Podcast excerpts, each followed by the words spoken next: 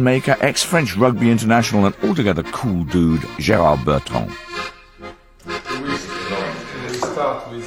Like most winemakers, Gérard and his team create blended wines. They weigh up the unique qualities of each grape variety and then combine them in different amounts to create the wine with the flavour they want. It's quite interesting. There's quite a lot of sunshine in this mm. flavour. It's very interesting because maybe we will put only two or three percent in the final blend of this, you know, because it's important to manage the percentage of different varietal yes. in the final blend. Good. I've challenged James to make a blend of his own. His final effort will be judged by Gérard. First up, it's the Syrah.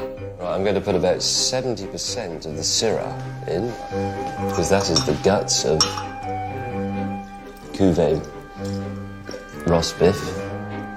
Now remember, Syrah is the intensely rich and spicy grape. Next up, Mourvèdre.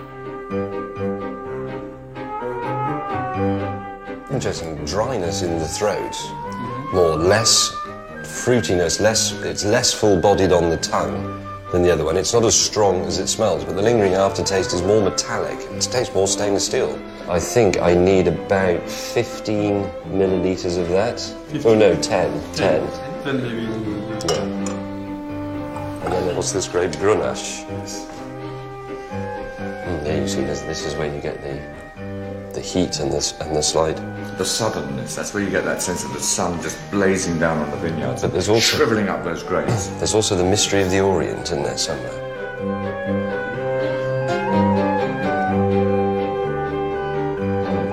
Oh, I think I've finished off with that. Right, that's 20% Grenache, 10% Mourvèdre, and 70% Syrah. Has he made a decent wine?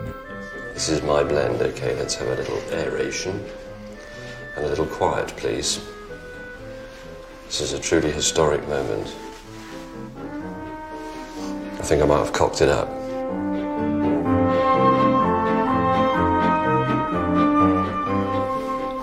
I can drink it. It's very good. It's very drinkable. James is a genius, you know.